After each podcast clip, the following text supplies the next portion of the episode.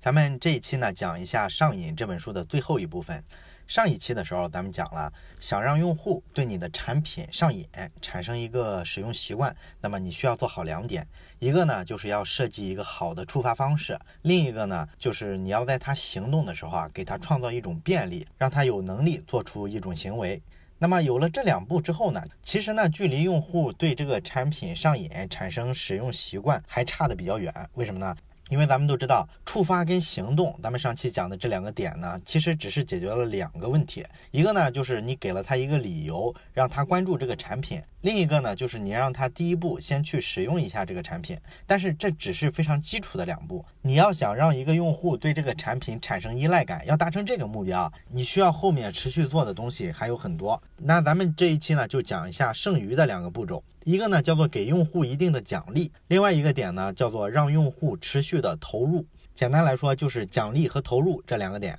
咱们言归正传，分开来讲。先看第一点，奖励。其实呢，说到给用户一些奖励啊，我觉得你基本的反应应该是觉得这个非常常见，因为咱们在用一个产品的时候，经常能得到这个产品的奖励。你比如说，咱们叫外卖的时候，可能会用到饿了么这个 APP。那咱们会发现呢，饿了么这个 APP，你每次交易完一单之后，它都会给你一些积分，然后呢，它还开了一个积分商城，你可以拿这些积分呢去换一些商品。这个功能在今天的很多应用里面其实都很常见，是吧？是个非常简单的功能。那这个功能咱们就能看出来，它就是一种非常明显的对用户使用行为的一种奖励。还有一种咱们更熟悉的奖励，就是出现在手机游戏里面。手机游戏呢，一般都有积分系统，有排行榜。然后呢，一般你要达到排行榜前多少名，那后台的系统呢，通常都会给你设计一些奖励，比如说奖励你一些道具啊、一些装备啊等等等等的，对吧？这些都是咱们随便一想就能想到的产品。为为了激励用户的使用习惯，给到用户的一些实质的奖励。所以说起来呢，奖励这个点啊，好像没什么可讲的。哎，其实呢，并不是这么简单。上瘾这本书啊，在讲奖励的时候啊，讨论了一个比较有价值的问题。什么问题呢？就是到底什么情况下的奖励是有效的，什么情况下是无效的，甚至起负面作用的。你可能会说，奖励无非就是有时候用户可能会不感兴趣就是了，怎么还有负面作用呢？这个在产品上其实有的是这样的例子，你比如说吧，大概五六年前，曾经有一个视频网站也火过一阵儿，那个视频网站的名字呢叫做酷六，可能一些老网民还对这个名字有印象，当时还是有不少人上这个网站的。那这个视频网站呢，它跟优酷土豆啊早期的时候啊，它的模式差不多，也就是说呢，一开始它网站上的这些视频内容是谁传的呢？都是用户传上来的。那用户把视频分享上来之后呢，很快会有一些看视频的人呢，就跑到这个网站上来，来点击各种视频，所以这个视频网站它不就慢慢有了一些人气吗？那酷六这个网站的人呢，他们很快就觉得，哎，这个模式好，那我们可以接下来给一些奖励，去鼓励一下那些上传视频的人，让他们继续更积极的去上传一些好视频。所以呢，他们干了一件事儿，什么事儿呢？就是做了一个广告收入分成的这么一个计划。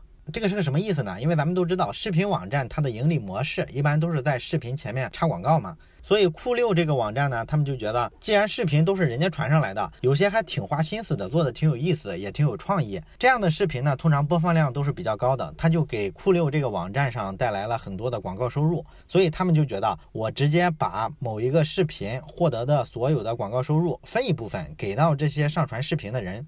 按照咱们正常人的理解，这个运营方式也是合理的，对吧？因为你不给钱的情况下，大家上传视频都很积极，你再给了钱，他肯定更积极啊，对吧？但是结果呢，却出乎意料。早期的那些传了好多视频的人啊，出了这个计划之后啊，他们渐渐的就不再上传视频了啊，然后这部分人就流失掉了，离开了酷六。那这帮人的离去呢，就是酷六这家视频网站没落的一个开始。那好多人分析这家网站为啥不行了的时候啊，有的甚至还会认为这是一个根本原因。那你说，你作为一个用户，在我这个网站上去传视频，我给你奖励一些钱，你不应该产生一个更稳定的上传视频的习惯吗？为啥还出了反效果呢？哎，这个问题呢，就是《上瘾》这本书它探讨的一个比较有意思的点。那究竟什么样的奖励是有效的，什么样的奖励是无效的呢？直接给结论，《上瘾》这本书的作者认为呢，只有那些变化特别多的奖励，对于用户来说才会产生一个长期的刺激，会吸引着他不断的使用这个产品，形成一种使用习惯。如果这种奖励啊不够多变，往往就会起到一个反面的效果，甚至把用户从产品上赶跑。那你说为啥咱们人喜欢多变的奖励呢？这个其实是一个生理问题。为啥是生理问题呢？就是因为呢，咱们人类的大脑啊，经历了上百万年的进化，进化出了一种什么功能呢？就是咱们有能力看清楚事物发展的规律啊，这种能力是非常稀缺的。比如说，咱们看懂了两件事情之间的因果关系，那么咱们大脑呢就会把这种感觉记录下来。那么下一次你碰到类似的情况的时候呢，咱们大脑就会从记忆库里啊直接把这个结论给它调取出来。有了这个结论呢，你就很容易找到应对的方法。这个过程其实就是习惯养成的一个过程。你比如说，咱们看到天上打雷打闪，然后过了一会儿之后就开始下雨，久而久之呢，咱们大脑就建立起一个因果联系。咱们认为呢，打雷就预示着要下雨，所以咱们发现了这个规律之后呢，下次看到打雷的时候，我们就知道要抓紧找个地儿躲雨啊，这就是一种认知上的习惯。那这个能力呢，其他动物呢其实也是具备的，只不过来说它只能理解一些比较简单的规律。你比如说，咱们训狗的时候，你吹一下口哨，然后给小狗一口吃的，那小狗呢就会建立起一个非常简单的因果联系，它就觉得呢，哦，吹口哨就意味着有吃的。下次的时候呢，你不给它吃的，只是吹口哨，它也高兴的手舞足蹈，对不对？所以说呢，这个并不是人类独有。但是呢，不管是人啊还是动物啊，都会存在一种问题。什么问题呢？就是我们建立起来的这个因果联系啊，有时候不一定是正确的。这个之前咱们讲《黑天鹅》那本书的时候也讲过，很多一前一后紧接着发生的事情啊，它并不代表着前面就一定是原因，后面就一定是结果啊。但是很多时候呢，咱们还是通过一个简单的直觉的反应，觉得呢两个事情同时出现，所以它就是因果关系。但是实际上并不对的。咱们在之前的节目里曾经讲过一个实验，就是心理学家斯金纳在二十世纪五十年代的时候，他做过的那个关于鸽子的实验。我不知道你还有没有印象？当时咱们说了，斯金纳把鸽子呢放在一个笼子里，这个笼子里呢，他设计了一个机关，就是给它一个按钮，然后这个鸽子呢，只要不小心碰到按钮之后呢，这个笼子里呢就会掉下食物来。那么反复这样几次之后，这鸽子就发现了规律，他就发现呢，哎，我每次按按钮都有吃的。所以这就等于奖励了他，他就会不停的去按那个按钮。这个实验咱们之前讲过。那实际上呢，这个实验还有第二阶段，也就是说呢，斯金纳他后来啊把这个实验还做了一个改动。他怎么改的呢？他就想呢，如果我让你按按钮的时候，不是每一次按都能掉食物，那你说这个鸽子的行为会出现什么变化呢？所以呢，他把这个机关改了一下，改成了按按钮的时候呢，食物是随机的往下掉，也就是说有时候掉，有时候不会掉。那这时候鸽子是什么反应呢？结果特别诡异，这个鸽子发现呢，按按钮啊确实能掉食物，但是呢不是很确定，有时候也会不掉，所以它的一个直接反应就是更频繁的去按那个按钮啊，不停的按，不停的按。也就是说呢，你给它一个不太确定的奖励之后呢，它就会更频繁的去做一个动作。换句话说，它就会建立起一个频次更高的行为习惯来应对这种不确定性。那你想一下这个道理啊，如果用在人的身上的话，它意味着啥？其实就意味着，如果说我们做了一个产品，不停的给用户一些他能看得到的奖励，他是可能建立起一个习惯的，就像鸽子发现按钮和食物之间有联系一样。但是如果你给他的这个奖励很不确定，他无法预判之后有没有奖励，或者说之后是什么样的奖励，那这时候他可能会使用产品的频次更高，它的这个使用粘性会更大。你想想，如果做一个延伸，是不是就是这样一个结论？当然，你可能会说，你拿一个鸽子的实验就想说明这个，好像有点远吧？这个实验在人身上会成立吗？哎，确实会成立。心理学上也有过类似的在人身上做的实验，结论是差不多的。而且呢，咱们不谈实验，你就想想咱们实际的场景，那些特别喜欢赌博的人，比如说他喜欢玩骰子，那个骰子每次摇完出的数字是几，其实是不确定的，对不对？但是谁都知道，玩骰子赌钱的时候，它就是特别刺激的。为啥赌博会上瘾？其实就是因为它结果的极其不确定。如果我告诉这个赌徒，你每次玩骰子能摇出来的数字都是一定的，那每次玩骰子你赢多少钱也是确定的，你觉得他还会玩这个赌博游戏吗？啊，就挺没意思了，对不对？这种活动人是很难上瘾的。你再比如说一个小孩，你给他买了一个新玩具，他觉得特别新鲜，他会不停的玩，但是他玩几天之后他就腻了，他很快呢他就要求你给他买一个新玩具。这也是一样的道理，对不对？新玩具代表着不确定性，但当他适应了这种不确定性之后，后面没有新的不确定性的时候，他就不想玩了。人喜新厌旧是非常正常的。也包括说咱们玩游戏，你觉得单机游戏和网络游戏哪个更好玩？肯定是网络游戏嘛，对不对？你单机游戏啊，每一关是什么样的就是什么样的，你都是在打机器。那通关完了之后，你就觉得一点意思都没有了。可是网络游戏，你每一次打都有新的刺激，因为你跟真人玩嘛，真人的变化其实是比机器多得多的。这就是为啥从上瘾这个维度来考虑，网络游戏比较容易上瘾，单机游戏就差得远。所以咱们从这儿就能得出一个结论：你想让用户对你的产品啊产生一种特别强的使用习惯，你就应该不停的去想一些新的创意，变着法儿的去奖励他，千万不能让他一眼看穿了，知道说我每一个动作接下来会是什么样的奖励，那就很麻烦了。哎，这个点呢，其实做过互联网产品运营的人应该都懂。咱们会发现呢，做互联网产品运营的这帮人啊，基本是个脑力活儿。你做一个产品运营的时候，必须变着法的想办法让用户觉得喜出望外啊，就是给他制造一些惊喜。所以这些搞运营的人啊，天天在变换着不同的姿势去做各种尝试啊，比如说蹭各种新闻热点呀，做一些专题呀，时不时的要搞一场线上的活动啊，然后弄个投票，做个 H 五小游戏啊，等等等等，他就是动各种各样的脑子，想办法给到用户一些不同的奖励。这个原理是一模一样的。那么讲到这儿呢，你可能会问。给用户不同的奖励，不能让他猜透，这个点我理解了。那我们究竟要给用户一些什么样不同的奖励呢？这里呢，其实有三个维度的思考模型，或者说呢，你可以用来做思考框架。一种呢就叫做社交奖励，一种叫做猎物奖励，还有一种呢叫做自我奖励。那么接下来呢，咱们就讲讲这几种不同的奖励的操作方式。先看社交奖励，人是一种社会化动物嘛，先天有社交的生理需要，这个咱们都知道。如果说你做一个产品出来，让这个用户呢，只要用你这个产品，就能得到他的社交圈子的认可，那么这个用户可能就比较愿意经常的去用你这个产品，他就比较容易养成使用的习惯。你比如说，咱们为啥会对微信上瘾呢？为什么在微信上天天晒孩子、晒出国旅游的照片？为什么要炫耀这些东西呢？就是因为啊，我们在微信上是能看到我们身边的熟人会给我们点赞、给我们评论，这就是一种社交圈子对我们的认可。所以这就是产品它设计出来的一种社交奖励。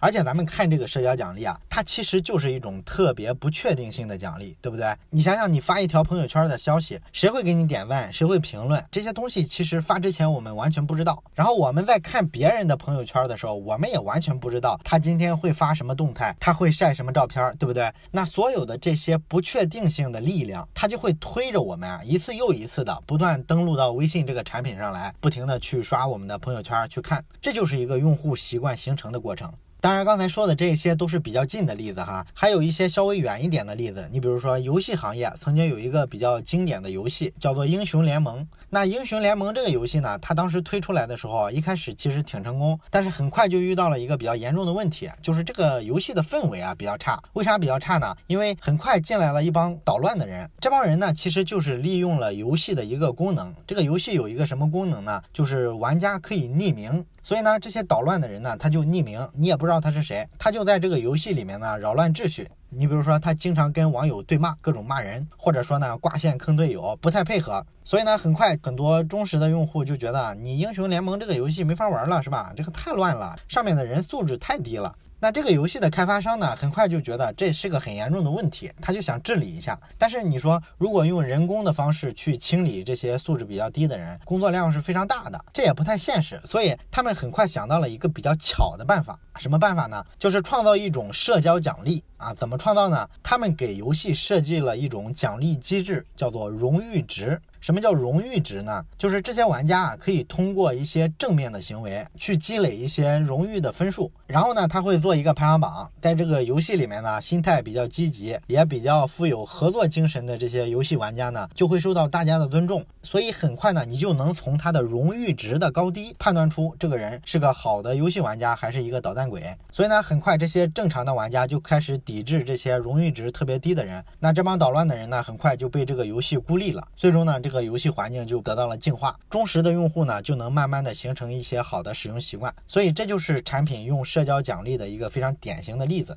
这是第一种社交奖励。那么咱们要讲的第二种奖励的方式叫做猎物奖励。什么叫猎物奖励呢？难道这个奖励还跟打猎有什么关系吗？哎，确实有关系。简单的说，人有一种先天的欲望，什么欲望呢？就是我们喜欢搜集那些有价值的东西。那为什么这是一种先天的欲望呢？那《上瘾》这本书里呢，它扯得比较远啊，它是从进化生理学的角度去讲的。他说呢，咱们人类的祖先啊，早先不是在非洲大草原上生存吗？那么咱们都知道，人是两只脚走路的，绝大多数的哺乳动物呢是四只脚跑的。那绝大多数用四只脚走路的动物啊，跑的是比人快的，它的爆发力比较强。那你说人家都跑得比咱快，咱们那会儿怎么打猎呢？其实非常简单，咱们看过《动物世界》的人都知道，你像猎豹，它速度很快，是吧？但是这个动物有一个致命的弱点是什么呢？它没有任何耐力。也就是说呢，它去追那些羚羊的时候啊，它只给自己三分钟的时间。如果三分钟之内它还追不上这些羚羊，那它肯定要放弃的。它纯粹是靠爆发力吃饭的。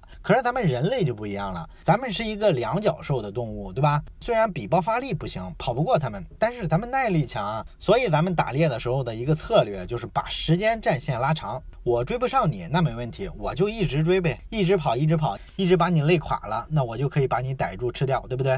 那这种打猎的场景下呢，久而久之，咱们人类就养成了一种习惯，什么习惯呢？就是咱们愿意花大量的时间去追逐那些有价值的东西。你比如说吧，咱们看现在好多 APP，尤其是内容型的 APP，你打开它之后啊，你看它这个产品的界面啊，就跟微博是非常像的。也就是说呢，你打开这个 APP，首页都是各种信息、各种内容，然后你不停的往下滑这个屏幕，下拉菜单，你就会发现呢，它马上会加载新的内容进来。也就是说，它是按时间轴的方式去排列这些信息。所以呢，从理论上来说，你一直往下刷，你就会看到无穷无尽的信息。你想想，是不是很多产品都这样？那这个设计的方式呢？互联网领域有一个名词叫做 “feed 流”。什么叫 “feed 流”呢？“feed” 呢就是英文里喂养那个单词 “f e e d”。那“流”呢就是汉字流水的“流”。所以 “feed 流”按字面的意思来解释呢，就是说这个页面上的所有的信息都像食物一样，你要把这些东西喂给用户，让他不停的去吸收消化这些信息，大概是这个意思。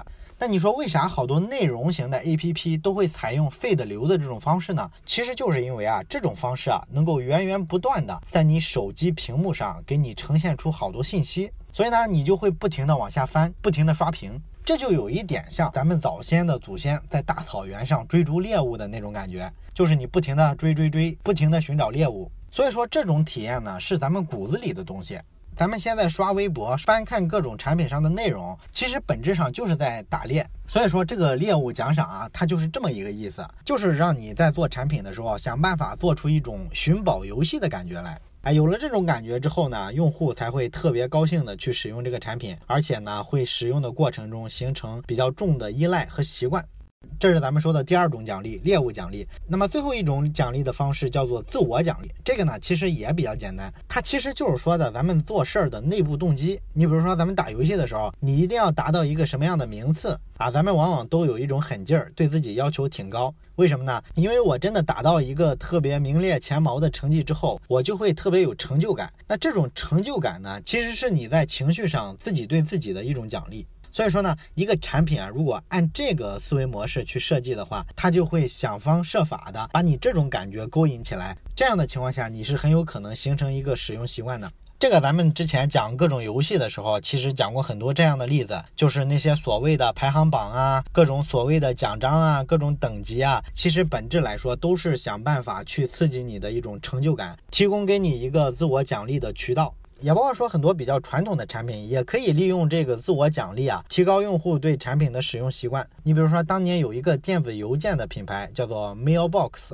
它呢就推出了一个特别有意思的功能，跟一般的邮箱都不一样，就是它做了一个邮件的智能分类。也就是说呢，它收到邮件之后，会把邮件分到不同的文件夹里。那这个功能有什么用呢？你想想，咱们一般人啊，打开邮箱的时候，你去看你的收件箱，一般都有一个红色的数字啊，比如说一百二十五，这就意味着你有一百二十五封未读邮件。那这个数字特别大的话，就会造成你感觉压力特别大，对不对？你觉得有太多的邮件要处理吗？那这个产品如果说把你的邮件做了分类之后呢，有一个什么好处呢？你会发现它不会是一百二十五这么大一个数字了，每一类的未读邮件可能也就二三十个，所以这种感官上的数字就变小了很多，所以你得到的压力也就小了很多。而且呢，更重要的是，这个邮件还有一个功能，它会延迟提示那些不太重要的邮件。也就是说呢，它会根据你的使用习惯，把你常用的比较重要的那个类别的邮件呢，给它重点标示出来。所以你可能看到的是，你只有二十封未读邮件，那些其他的邮件它觉得不重要，可以在你下次登录的时候再给你显示。所以这就等于说，给你创造了一种错觉，让你觉得呢，自己处理邮件的效率呢大大提高了。这时候你就有一种管理邮件的成就感，这就是一种自我奖励了。你对自己更认可了吗？所以说你就更愿意使用这个邮件，渐渐的就形成了使用习惯。哎，大概就是这个意思。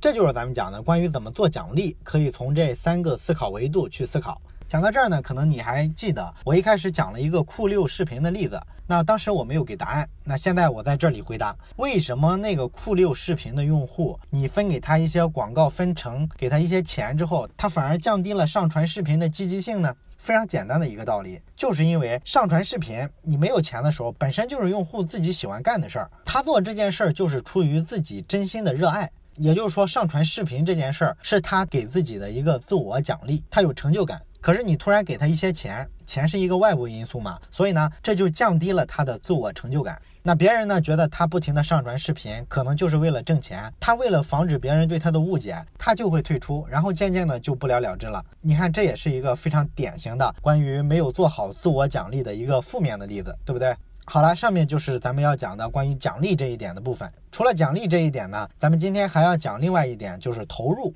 当然，投入这一点呢，咱们不需要讲特别多，因为它并不是一个具体的策略或者一个具体的招数，它更多的是一种宏观层面的理念。也就是说呢，它告诉你啊，你想让一个用户养成一种使用产品的习惯，一个非常好的办法就是让他大量的投入到这个产品上来。为啥呢？其实这背后就是人们非常常见的一种心理效应。这个心理效应呢，用大白话来说，就是我们总是会高估我们自己的劳动成果。啊，这什么意思呢？其实是有这么一个心理学的实验啊，简单来说，就是让一堆学生呢去折千纸鹤，然后折完了之后呢，让他们自己给自己的这个作品啊开个价。那你自己的作品嘛，大家自己肯定对自己比较认可，对不对？那我付出了劳动，我觉得我做的也很辛苦，也很认真，所以他们很自然的就给自己的作品啊打的价格比较高。然后呢，他们再找一组陌生人，把这些千纸鹤给到他们，你看这个值多少钱？那人家陌生人嘛，人家肯定很客观的评价一个千纸鹤能值多少钱。所以呢，最终这两拨人啊出的价格啊差五倍到十倍。这个实验想反映什么意思呢？就是说我们在一件事上如果投入了特别多的成本之后，我们就会高估我们自己的投入，它是这个意思。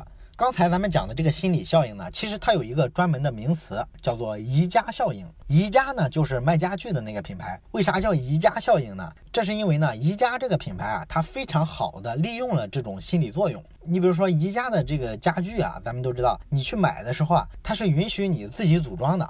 它让用户自己组装有个什么好处呢？你费半天劲把这个家具给它组装起来之后啊，你就会有成就感，你会觉得自己真牛，然后对自己的作品爱不释手，你是不是就有非常强烈的愿望想把它买回去？它就靠这个心理作用提高了它的成交率，所以这个效应才叫宜家效应。那从这里能得出来的结论就是，你对一个产品啊投入越多，你接下去就对它越依赖，就越离不开它。那明白了这个道理呢，咱们就可以特别注意一下。一开始啊，你在设计一个产品的基本模式的时候啊，怎么才能把它设计成一个习惯养成类的产品呢？你就可以从投入这个点去思考，把这个产品做成一个用户能持续投入的产品，然后用户投入多了之后，就离不开这个产品了。具体来说，应该怎么去做呢？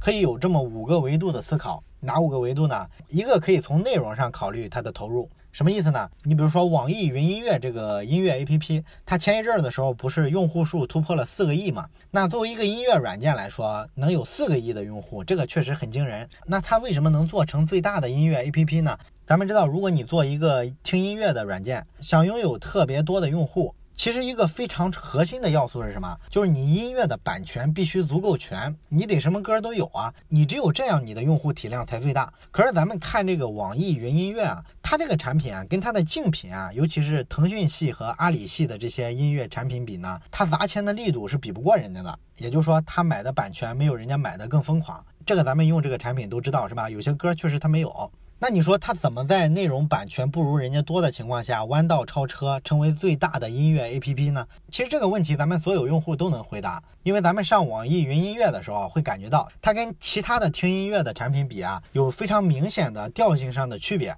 什么区别呢？就是咱们用这个产品啊，会感觉跟逛知乎啊或者看微博的感觉非常像啊，永远有很多特别精彩的评论。更重要的是，这个音乐平台啊，它最早推出了一个创意，就是你可以去创建自己的歌单，把你喜欢的音乐类型呢给它归类。所以从一个角度来说，其实你是在这个平台上做再创作，也就是说为这个平台的内容做出了特别多的贡献。而且呢，你在上面创建的歌单越多，你收藏的其他用户的歌单越多，你的评论啊、点赞在这上面做的越多，你就会发现你越离不开这个软件了，对不对？所以它这个产品的设计啊，一开始就是能让你上瘾的，就。能想办法把你留住，跟这个类似。你像一些什么微信啊、Facebook 啊，也差不多是这个道理。你在这个平台上写的文章越多，传的照片、传的视频越多，你就越离不开。所以这是个非常简单的道理。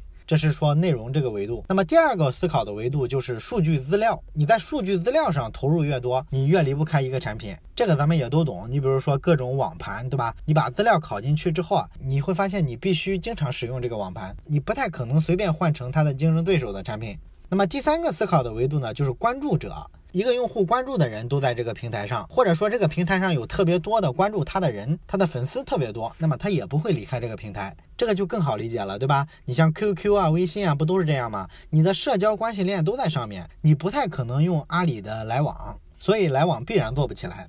第四个思考的维度呢，叫信誉投入。什么叫信誉投入呢？就是你想想，淘宝上不管是卖家还是买家，每次交易你都能积累信用，对不对？尤其是作为卖家，你的信用是很值钱的，你不太可能轻易的跑到京东上去，放弃自己在淘宝上积攒下来的信誉，对不对？所以在信誉上的投入，也是把你拴在一个产品上的一个非常有用的招数。那么第五种思考的维度呢，就叫做技能的投入。什么叫技能的投入呢？你就想想那些社交软件，尤其是那些被打上约炮神器的那些软件，你比如说探探呀，比如说陌陌啊，他们不都有这么一个类似的功能吗？就是模仿的美国那个社交软件 Tinder，就是给你一个女孩的照片，你往左滑是不喜欢，往右滑是喜欢。这个创意很简单，是吧？也很好玩。你就在那儿划一下，然后系统就会记住你喜欢哪个类型的姑娘，不喜欢哪个类型的，它就会为你创建一个数据库。如果说你经常的使用这个功能呢，那么数据库就得到了不断的完善，它很快呢就能越来越精准的给你推送你喜欢的类型的姑娘，于是你们可能配对成功的概率就越来越高。所以说呢，对你来说，你投入的时间精力越多，就代表什么呢？你在这个平台上的撩妹技能就越成熟。那这时候你会轻易离开吗？你肯定不会，对不对？所以说，从技能的积累上，这也是一个思考维度，它也能让你投入很多，以至于呢对这个产品产生了依赖。好了，这就是关于怎么从投入的角度去设计习惯养成类产品的几个观点，咱们就简单的分享到这儿。那到这儿呢，这本书也讲完了。这本书里呢，咱们其实讲的最核心的东西是要想做成一个习惯养成类的产品。最重要的通用的一个思考模型就是触发、行动、奖励和投入这个四步法。掌握了这个四步法呢，我们就能判断出一个产品啊，它是不是能够非常持久的建立起用户习惯。当然了，我也知道这类书啊，对于咱们绝大多数的听众朋友来说呢，可能也就是听个热闹，因为咱们大部分人是不干这个的。如果说你希望能特别真正的去消化这些内容呢，你可以给自己设一个小目标，比如说吧，你可以去各个应用市场上看一下各种热门的产品，然后呢，你用《上瘾》这本书里啊讲的这个模型啊去套一下，看一下这个产品啊有哪些方面做的。是好的，哪些方面做的不好？不好的地方呢？有没有改进的空间？如果改进的话，怎么改进？你可以写一份分析报告，然后把这个报告呢发给各大互联网公司的人事部门，你是有可能得到一些 offer 的。这个不是扯淡哈，我真认识几个朋友，他们就是这么干的。如果你感兴趣呢，你可以试一下，也可以跟咱们其他的听众朋友们分享一下经验。好了，这本书咱们就讲到这儿，下本书再见。